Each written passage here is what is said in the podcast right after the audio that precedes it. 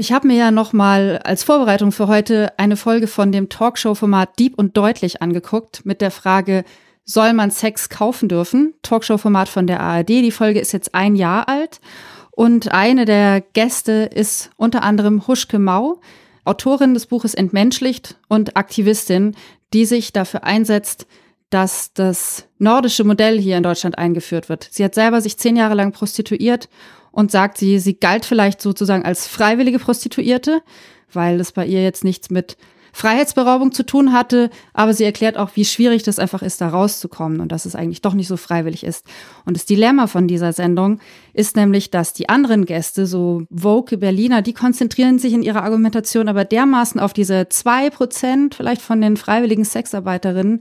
Es geht dann so weit sogar, dass sie sich so ein Mansplaining von Sascha Lobo anhören muss und dann diese Diskussion abbricht und aus der Sendung quasi rausstürmt. Und ich finde, wenn man sich die Folge anguckt, sieht man sehr gut, wie schwierig, wie kompliziert die Debatte ist.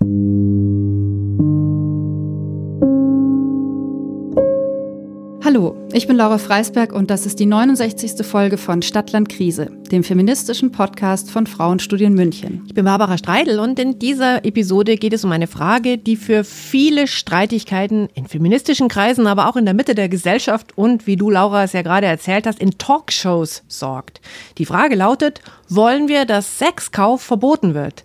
Also, dass sich eine Person, die zu Prostituierten geht, dadurch strafbar macht. Ja oder Nein zur Freierbestrafung?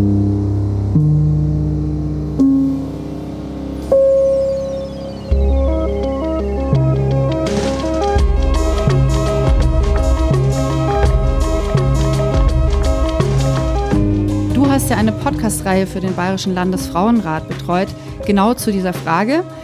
Und ich finde es toll, dass der Bayerische Landesfrauenrat äh, diese Debatte jetzt anregt, weil, habe ich erfahren, immerhin gehören dann über die Verbände vier Millionen Frauen in 56 Vereinen dazu. Also das ist eine ziemliche große Masse, wenn diese Frauen alle zusammengenommen Druck aufbauen würden.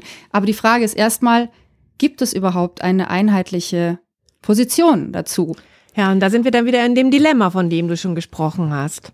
Als ich diese Podcast-Reihe gemacht habe, da ist es vor allem wichtig gewesen, dass es eine objektive Darstellung der Ja- und Nein-Positionen ist.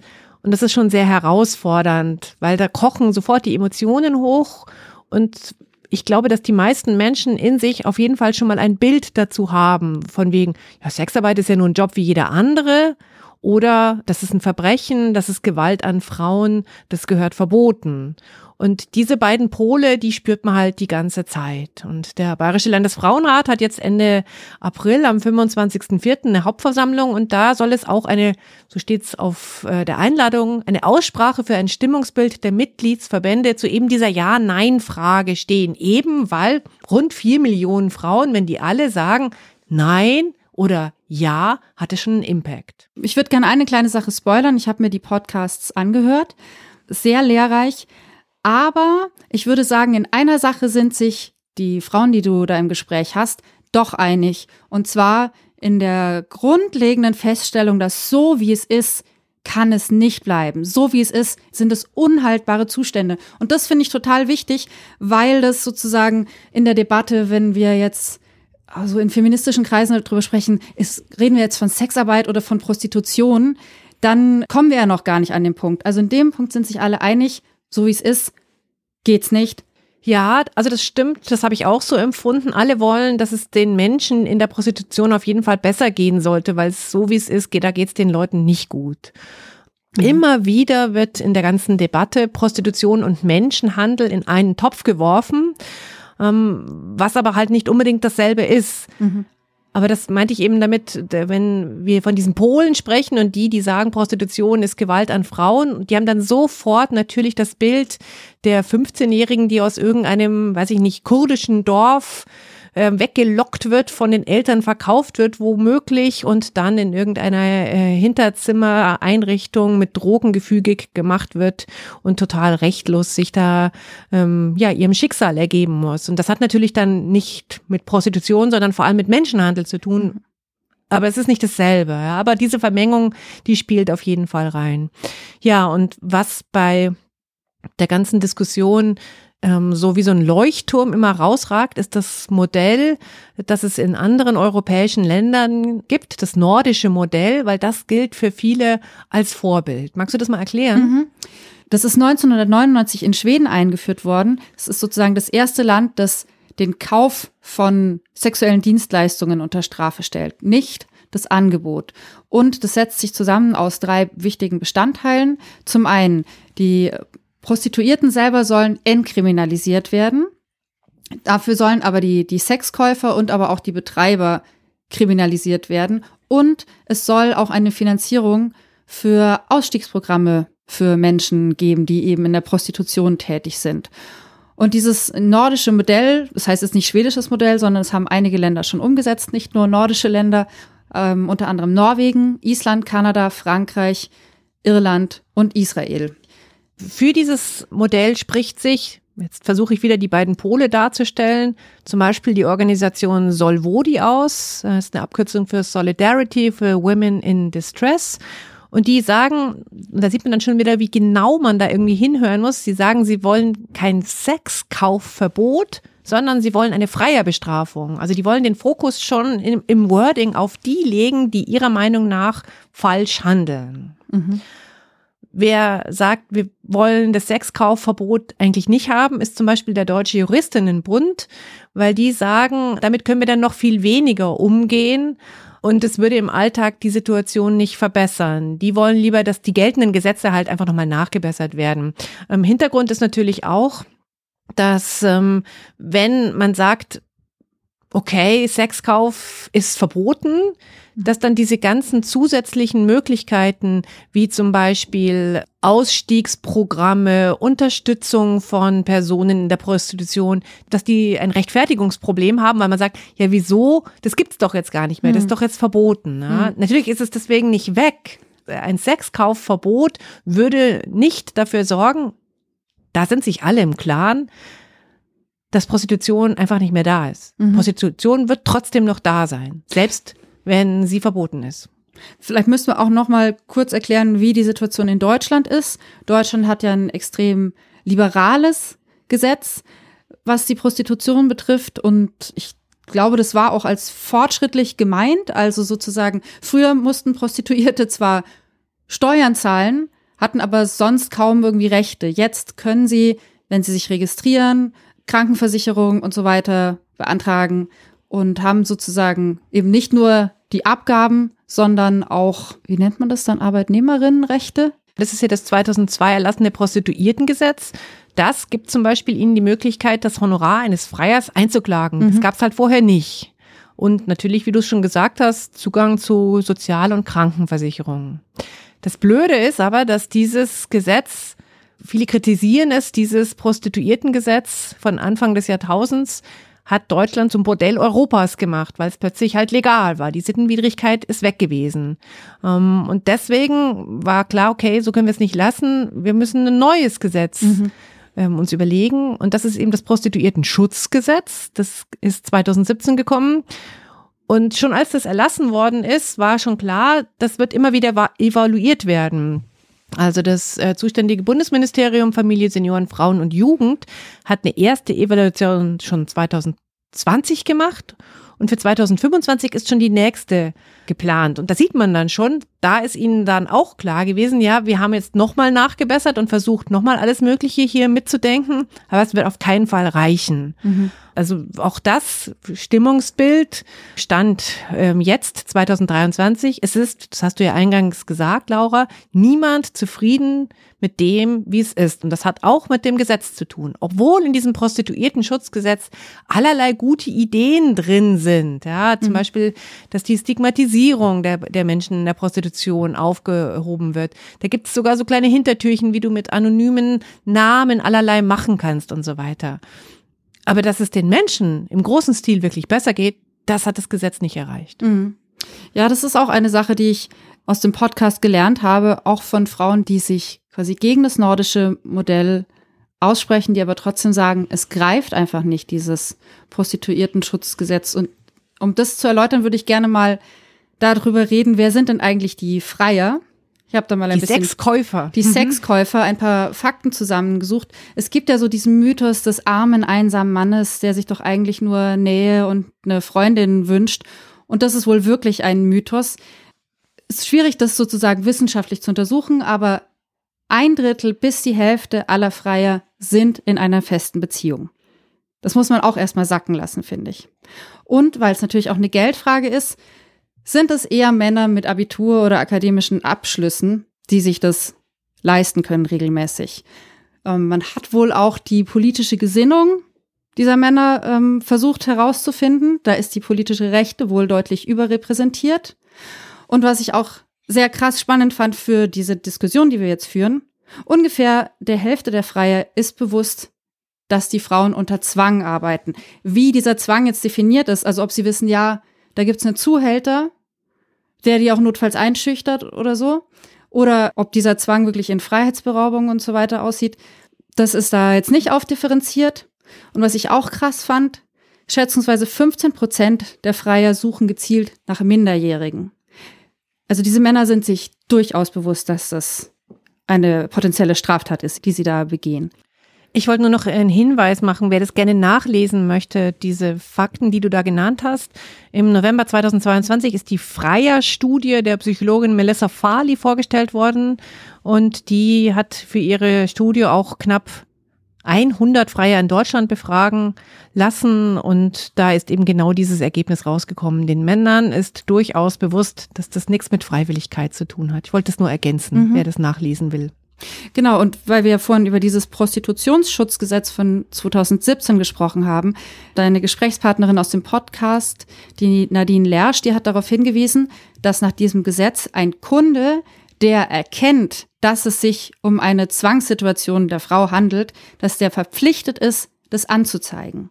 Also wenn es jetzt stimmt, dass täglich 1,2 Millionen Männer Prostituierte aufsuchen und dass ungefähr die Hälfte dieser Männer weiß, dass die Frauen unter Zwang arbeiten. Das ist ja eine enorme Zahl. Wir müssten unfassbare Zahlen haben von Kunden, von Sexkäufern, die Sachen anzeigen. Haben es passiert ja offensichtlich nichts dergleichen. Und deswegen ist diese Regelung wohl eher, wenn man es so zynisch sagen darf, ein Witz. Ja, die ist gut gedacht, gell? Aber sie ist wirklich am, am ministerialen Tisch erdacht worden, hat aber mit der, mit der Wirklichkeit gar nichts zu tun. Absolut. Und vor allem, wie willst du das nachweisen? Wie willst du einem Mann nachweisen, dass er die Situation erkannt hat, aber nicht gehandelt hat? Natürlich, ganz schwer. Also, ähm, was man da sich für Undercover, das ist sogar für einen Tatort zu schlecht. Mhm. Ich will nur einen Hinweis geben, nur so der Vollständigkeit halber. Natürlich haben wir alle die Vorstellung davon, dass ein Mensch, der zu einer sich prostituierenden Person geht, ein Mann ist und die äh, Prostituierte ist eine Frau. Gibt's auch in anderen Konstellationen. Ich will es eigentlich nur der Vollständigkeit halber hinzufügen. Das Bild, was ich im Kopf habe, ist schon auch dieses und die ähm, Häufigkeit dieser Konstellation zeigt auch, dass das durchaus auch die verbreitetste ist. Aber es gibt auf jeden Fall auch andere Konstellationen. Hm. Jetzt haben wir uns schon ein bisschen vor Augen geführt, wer die sind, die es kaufen. Jetzt schauen wir uns noch an, Wer sind die, die es anbieten? Wer sind die Frauen in der Prostitution? Die Frauen gibt es eigentlich gar nicht, weil es natürlich da auch ganz viele Unterschiede gibt und dass das natürlich auch immer damit zusammenhängt, wo schaue ich drauf? Ja, also die Frau Lutz zum Beispiel von der Organisation Solvo, die hat mir erzählt, die ist in Augsburg. Ähm, da gibt es relativ viele Frauen aus Rumänien mit wenig Deutschkenntnissen. Da ist auch Armuts- und Elendsprostitution, so hat sie das bezeichnet, verbreitet. Und die kommen jetzt nicht zur Beratungsstelle. In der Beratungsstelle kannst du natürlich über das ähm, reden, was dich irgendwie fertig macht oder sorgt, kriegst aber halt auch gesundheitliche Unterstützung. Kannst dich versorgen lassen mit, weiß ich nicht, Kondomen und Pipapo. Das heißt, da muss man dann eher eine aufsuchende Beratung machen und zu diesen Frauen hingehen. Mhm. Und das hat die Gründe, die so auf der Hand liegen. Ich wusste gar nicht, dass es das gibt. Mhm. Ich weiß nicht, wie ich da hinkomme, wo das ist. Ich habe eine Sprachproblematik. Ich schäme mich. Ich will nicht, dass ich irgendwo einen Zettel mit mir herumführen muss, wo mein klarer Name drauf steht und die Bezeichnung Prostituierte oder sowas, wenn das meine Eltern erfahren und so mhm. weiter. Das heißt, auch wieder gut gedacht, aber die Idee von das ist ein Job wie jeder andere, funktioniert in der Realität auf jeden Fall nicht. Mhm. Natürlich, wenn wir uns noch das Bild von wer sind die Menschen, die sich prostituieren, vervollständigen, dann kommen wir natürlich sofort wieder auch auf das, was ich eingangs gesagt habe, die Vermischung mit Menschenhandel. Die organisierte Kriminalität bedient sich da natürlich auch an diesem Angebot, ja, ähm, weil da einfach unglaublich viel Geld damit zu machen ist. Das kann man sich ja auch nochmal ausdenken, was du vorhin für Zahlen hattest, Laura. Anderthalb Millionen Personen gehen pro Tag, wollen eine sexuelle Dienstleistung kaufen. Da ist ein Haufen Geld drin. Ja. Schätzungsweise jährlich 14, irgendwas, ich schaue es gleich nochmal nach, Milliarden Euro. Jährlich. Milliarden Euro. Das ist ein Riesenbatzen Geld. Du hast jetzt gerade den Menschenhandel erwähnt. Und du hast gesagt, Prostitution und Menschenhandel ist ja nicht das Gleiche. Aber was ich gern auch noch diskutieren würde, ist so diese Frage nach der Freiwilligkeit. Also natürlich sind diejenigen, die quasi unter falschen Versprechungen hier in dieses Land gelockt wurden und auch gar nicht alleine sich hier frei bewegen können, denen der Pass weggenommen wurde, die vielleicht mit Waffengewalt gezwungen wurden. Das sind die Opfer von Menschenhandel und die machen natürlich daran nichts freiwillig. Es gibt da aber Abstufungen. Sozusagen, wenn eine Frau vielleicht Schulden gemacht hat, um hierher zu kommen und ihr wurde eigentlich ein Putzjob versprochen oder in der Pflege und dann musste sie sich doch prostituieren. Und sie könnte ja vielleicht fliehen, aber wäre dann verschuldet, hätte Angst, was, was das zu Hause auslöst. Also das ist ja schon mal eine Abstufung, ja. Die wird jetzt nicht mit Waffengewalt gezwungen, aber durch dieses Abhängigkeitsverhältnis. Und dann gibt's natürlich auch Frauen, die das aus einer ökonomischen Not her machen. Das ist ja schon freiwilliger, aber das fand ich zum Beispiel auch ähm, von der Huschke Mau von der Autorin von Entmenschlicht sehr spannend. Die hat gesagt, sie hätte sich selber schon als, als freiwillige als, oder sogar als stolze Hure gesehen und hat überhaupt nicht gesehen, wie sehr sie da drin steckt. Sie hat sich zehn Jahre lang prostituiert. Sie hat lange gebraucht, um da rauszukommen. Und mich hat das mh, mm, auch erinnert, ich weiß, man kann die Sachen nicht immer so wirklich vergleichen, aber die Frage nach der Freiwilligkeit ist ähnlich schwierig wie die Frage danach, was ist jetzt eine Vergewaltigung? Also zum Beispiel gibt es ja auch diese Masche der sogenannten Loverboys, wo Männer jungen Mädchen eine Beziehung vorgaukeln und sie dann quasi in die Prostitution bringen. Das ist ja oft eine psychische oder emotionale Abhängigkeit. Jetzt keine mhm. mit, mit Gewalt. Und ich denke, wenn ich jetzt höre, zehn Jahre hat sich die Huschke Mau prostituiert und der Ausstieg ist ihr so schwer gefallen, das hat mich auch daran erinnert, ähm, wir hatten ja neulich Christiane Mutra, mit ihrem Film Holy Bitch Project hier im Podcast.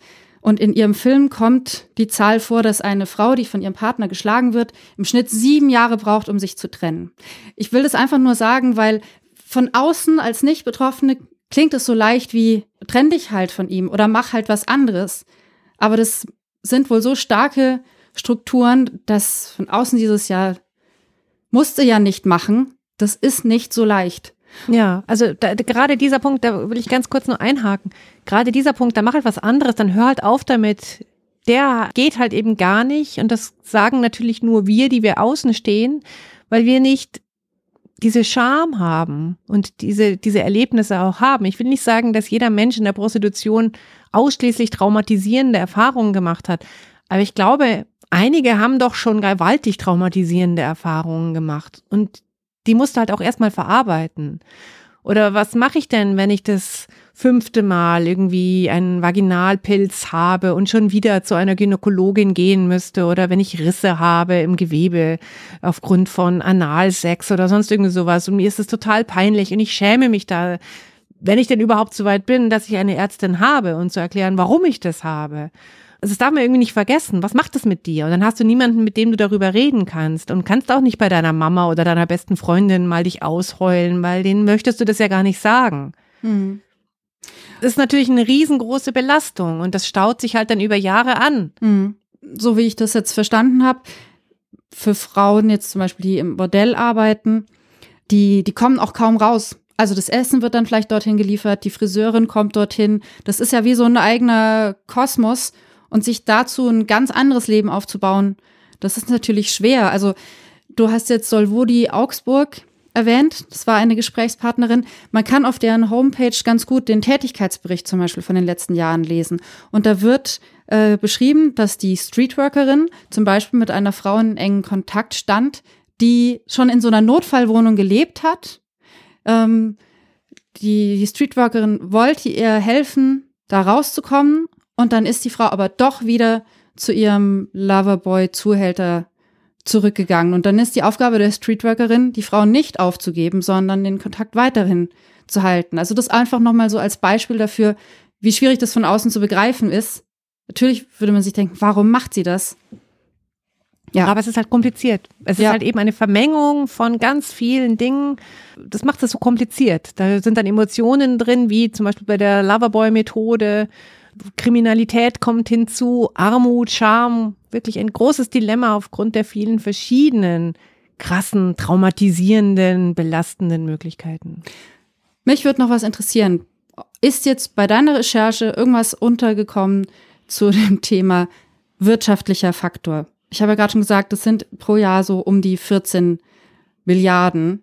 Das ist ja auch einiges an Steuergeldern. Hat Deutschland vielleicht ein Interesse daran, dass dieser Wirtschaftszweig bleibt? Das könnte man denjenigen vorwerfen, die das Gesetz 2002 gemacht haben, wo ja dann auch noch also es ist eine andere Regierung gewesen als heute, kann man ja noch mal schauen, wer dann da irgendwie damals beteiligt war. Aber denen ist es natürlich vorgeworfen worden. Hier geht es um die Kohle und deswegen ähm, hat es euch ganz gut in den Kram gepasst, dass Deutschland dadurch zum Bordell Europas geworden würde, weil diese ganzen Laufhäuser oder du zahlst 60 Euro für sechs Stunden und kannst so viele Jobs kriegen, wie du haben möchtest. Das hat es ja vorher nicht gegeben. Mhm. Und da steckt natürlich eine unglaubliche Kohle drin. Und ähm, wenn das äh, auch, auch alles schön versteuert wird, äh, ist das natürlich unglaublich lukrativ. Und ähm, nur ein Hinweis, erinnere dich doch an die Pandemie 2020, als auch die ähm, Bordelle natürlich zugesperrt waren. Mhm. Berlin war das erste Land, was wieder aufmachen wollte. Und das hatte natürlich auch ökonomische Gründe. Ja, da würde ich jetzt gern nochmal die Huschke Bau zitieren aus dieser Talkshow Deep und Deutlich. Sie sagt dann nämlich, ein Gesetz hat eine normierende Wirkung. Wenn etwas erlaubt ist, tun es auch mehr Menschen. Und dann führt sie aus, diese 1,2 Millionen Freier, die täglich das in Anspruch nehmen wollen. Sie sagt, demgegenüber steht aber nicht diese Menge an Frauen oder an Menschen, die das freiwillig machen will, die freiwillig dieses Angebot stellt. Also wir haben uns jetzt gerade sehr auf nordisches Modell und auf das Dilemma konzentriert, aber es gibt ja auch Menschen, die sehr pro Sexwork sind und das als links und progressiv feiern, aber davon gibt es nicht genug, um dieses Angebot zu befriedigen. Kann man ganz klar sagen. Das ist auf jeden Fall ein Fakt. Also ich, ich finde es total gut, dass es auch uns zwei gelingt, eher objektiv darüber zu reden. Was ich, äh, habe ich ja vorhin schon gesagt, unglaublich herausfordernd finde, aber das alles mal be beiseite zu lassen, sondern wirklich nur auf die Fakten zu schauen. Und das bringt mich durchaus zu einem Ergebnis, so wie es jetzt ist, haben wir auch am Anfang gesagt, so ist nicht gut, das muss verbessert werden. Jetzt kommt aber dann die wichtige Frage, ja, aber wie wollen wir es denn jetzt haben? Können wir uns auf was einigen? Also als du und ich oder als Frauenstudien wollen wir zum Beispiel, dass auch das nordische Modell eingeführt wird in Deutschland, dass also eine freie Bestrafung eingeführt wird, dass der Sexkauf illegalisiert wird oder wollen wir was anderes haben? Es gibt ja, also wie gesagt, für alles gute Gründe und ich finde es halt wichtig, dass man sich das auch mal anschaut und jetzt nicht die ganzen anderen Aspekte auch noch mitdenkt, sondern es ist schon herausfordernd genug, nur darüber wirklich mal nachzudenken. Mhm. Ich habe eine sowohl als auch Antwort. Ja. Ich würde auch gerne da noch mal eine aus deinem Podcast zitieren von der Seite Pro Nordisches Modell, die sagt, das nordische Modell ist das einzig wirksame, um diesem Riesengeschäft das Wasser abzugraben. So. Und wir sind uns einig, gesellschaftlich muss sich was ändern. Jetzt, manche sagen vielleicht, dann macht man halt eine Kampagne zur Aufklärung. Ich glaube, dass so eine Kampagne, und sei sie noch so gut, niemals was verändern kann oder nur minimal. Und aber ein Verbot eine gesellschaftliche Ächtung, eine Kriminalisierung von Freiern, von Sexkauf, aber schon. Was ja angeblich Schweden zeigt, die Zahlen aus Schweden, dass es nicht nur die Geldstrafen sind, sondern ganz stark sozusagen die soziale Ächtung, was den Männern es verleidet, Prostitution zu nutzen oder Frauen zu kaufen. Jetzt kommt mein Aber. Wenn dieses nordische Modell wirklich zur Folge hat, dass es den Frauen, dass es den Menschen, die sich prostituieren, erstmal schlechter geht, dann finde ich, ist die Einführung von so einem nordischen Modell ohne gleichzeitige Ausstiegshilfen oder ohne ein, ein Riesenkonzept dazu, das ist dann fast schon fahrlässig. Das finde ich, hast du sehr gut zusammengefasst und das bildet schon auch das ab, was ich mir denke. Und nun ist Deutschland halt auch nochmal viel, viel, viel größer als Schweden und es sind viel, viel, viel mehr Menschen hier, die dann davon betroffen sind. Ich würde vorschlagen, ihr schreibt uns, die ihr das hört mhm. und schickt uns mal eure Meinung, was ihr dazu zu sagen habt, welche Gedanken ihr habt, weil vielleicht schaffen wir es auch, uns auf der Hauptversammlung vom Bayerischen Landesfrauenrat Ende April als Frauenstudien in eine Richtung zu positionieren. Ist herausfordernd, ich weiß, aber ich bin gespannt, was es für Meinungen gibt.